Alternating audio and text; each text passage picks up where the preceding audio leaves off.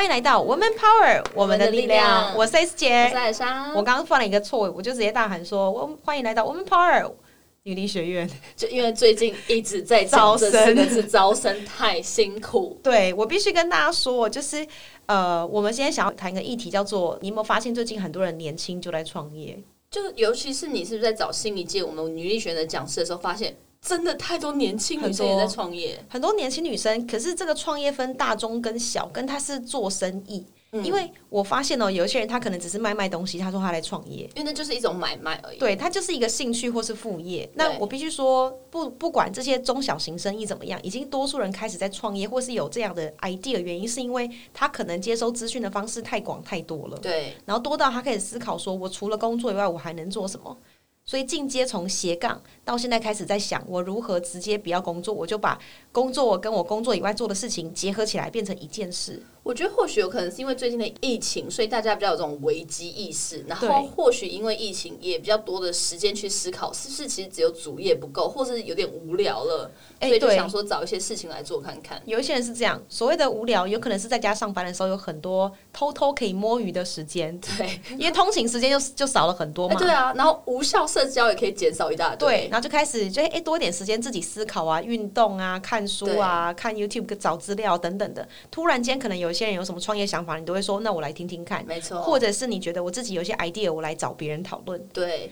所以今天主题算是在讲说，哎、我们发现很多人，甚至是我们自己身边比较多的年轻人，甚至女性在创业，我觉得这都非常好，非常鼓励。但我想问问 S 姐，你觉得这一群年轻人这样相近涌入创业，因为我觉得很多前辈还是站在一种不鼓励，呃，当然也也当然不是不支持你去创业，但会觉得，哎、创业风险真的很高啊，你还是呃找一个安全的工作，比较稳定的工作比较好。你觉得你怎么看待这群年轻人相继涌入创业这件事？我我觉得其实很好玩，因为我啊，通常很多创业的人都会叫很多人说叫你不要创业，对对不对？因为真的很辛苦。辛苦，真真的很辛苦。然后这个辛苦，我觉得重点来自于你创的这个业不是为了一赚钱，当然很重要。因为我有个朋友跟我说，you if you are making a business，然后 if you are not earning money，it's a sin。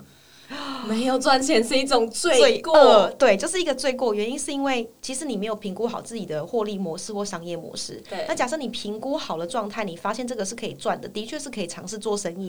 因为你在尝试做生意的过程当中，你会需要找资源、认识人、找方法解决问题。我觉得这个过程才是重点。对所以到最后，这个公司倒或不倒，人存在或不存在，都会让你成长很多东西。就真的是没有真正的错误或失败，因为都会变成你的养分的概念。对，可是最尴尬就是那种他不知道他自己为什么要创业，或者是他真的只想证明自己不适合当员工。或者是因为最近他身边的人很流行在做什么事情，然后别人鼓舞，或者像是 前一阵子，我觉得是去年还前年，就是那个娃娃机哦，哦，哇到底还有人在做吗？对那个时候就是一窝蜂，每一个人都要当台主那样，还是什么？你你就想象，其实有一种生意模式，就是我集资创业，对吧？嗯所以可能很多人靠集资创业，或者是自己有一笔小资的，可能十万二十万，他就在想说我要拿来投资还是创业。对，所以其实这个反过来看，我觉得相对是好事。原因是因为他这种东西，他会给很多没有做过生意的人，他来练习原来做生意是这回事。对，那当然就会出现很多诈骗，因为我有一些朋友就这样投了十几二十万在娃娃机身上，就到最后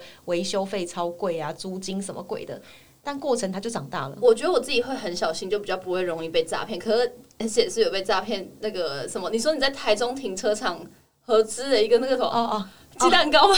没有，那个没有被诈骗，那个、哦那个那是就是投资失败。对，也不算失败，就我好像哦投了两个月吧，他们真的上了。然后我刚刚同学，我跟他真的蛮好，所以他跟我讲什么生意，我只要立马觉得这可以，我就会投，我就试试看。因为重点做事情也不是我啊，对，所以有点像集资创业。可是我同学他其实也不缺钱哦，他就住在哦台湾大道附近而已。就蛮贵的啊。对，可是他想要做的事情是，他认为只要股东过，就是投资的放的钱的人够多，就会一起帮忙打广告，这个是免费的行销，嗯讲的蛮好的，所以也我们也觉得很支持他，我们就一起做这件事情。然后呢，但后面是他跟他的合伙人出问题。哦，所以其实都是人的问题，对人是一个很重要的。对，很多人会说创业缺钱干嘛？可是现在政府真的很好申请补助，我们自己就申请到了。对，补助和贷款、纾困各种都很方便。对，其实只要五十万就可以做很多事情。那事实上，真的难的是创业的过程，你的真的核心内心价值是什么？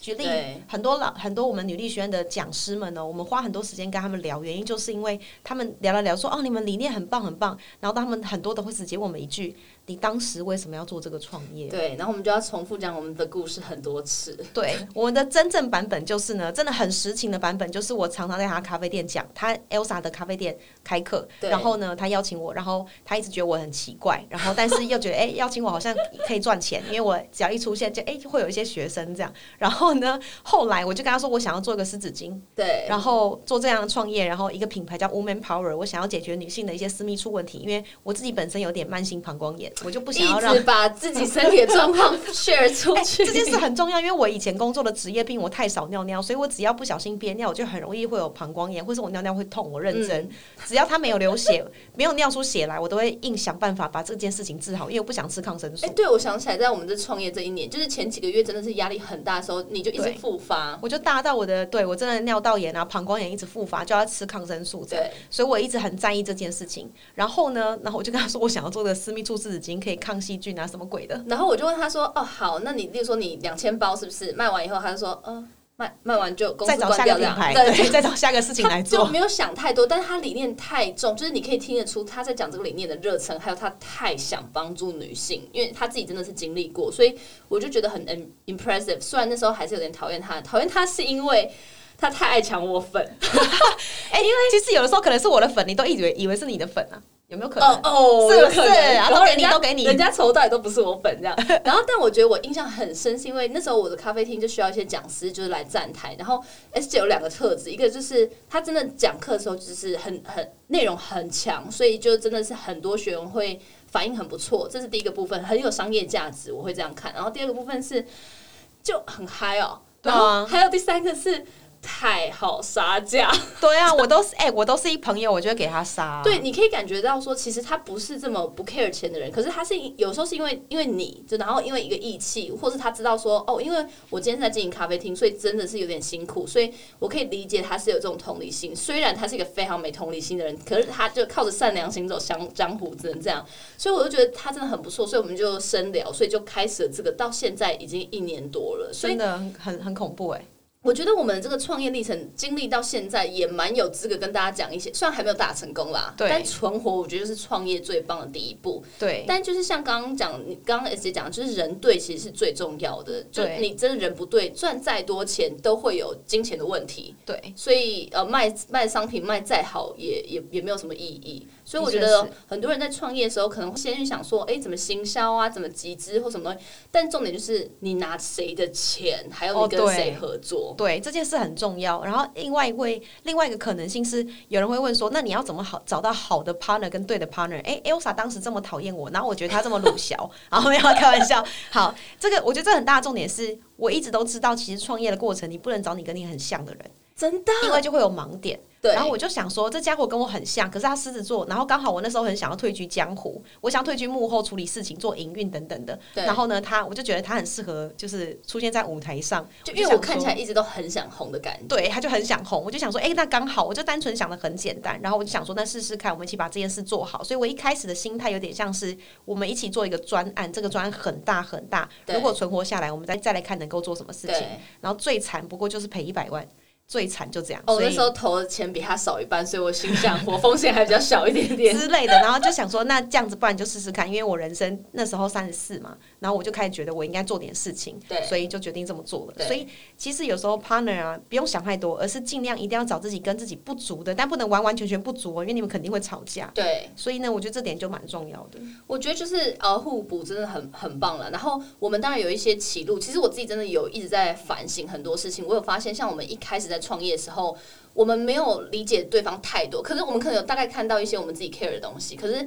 后来就是，我们就什么东西都是直接分一半分工。然后后来发现有一些东西我做的太吃力，或是我是可以做，但我做的很痛苦。然后 S 姐做的就是驾轻就熟。然后有一些比较细节部分，S 姐就是很痛苦，对她就会比较痛苦。然后很痛苦。我们一开始可能可能也不够熟，是不太敢真的一直讲。不会啊，其实吗？其实我还蛮 freestyle 的。我那我那时候真的有点痛苦，可是还不太敢讲，就想说反正都是一起创业。然后一开始真的还是。有有一段时间是没有员工哎，只有我们两个，只有我们两个。哇靠，累死！然后反正到后来，我们就渐渐发现，其实不是每一个工作就直接均分，而是就是谁组内谁组外，然后就是谁适合什么角色，然后就其实是慢慢从所有的经验中。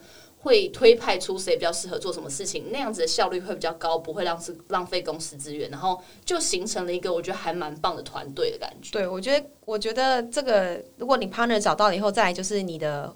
员工这件事情，那这就是我们另想要谈另外一件事情。反正员工有分共享的，也有分你自己找来的，也有分网络上投递或朋友介绍，或者一些就是简单的兼职啊，去找对兼 freelancer。对，所以这都要额外再判断。那有机会我们再跟大家聊。哎，这样好像老高，就是这个我们下一集再跟大家聊聊。对对对，然后一直埋梗，然后从来没聊到之类的。但当请各请各位听众帮我们留留意这个 part，因为其实找人这件事情是猎头的专业，但是我们也会有出错的时候。然后员工真的很重要，要怎么判断他的价值观跟特质？这我们可以下一集再跟大家聊。但总之，我们就还是存活了下一年，然后刚好也满一年了，也是我们女力学院真的要下一届。哎，真的没想过我们真的可以去招生下一届，要下一届了。然后我有收到很多的私讯，还有 IG 啊，还有朋友们有提到说，叫我们不用担心，很多女生其实跃跃欲试在报名，对我们，我们很期待这一块，但同时间我们也非常期待续报的这个这个续报率。对对，所以在听的你们，如果 如果你现在刚好是女力学院的学员的话，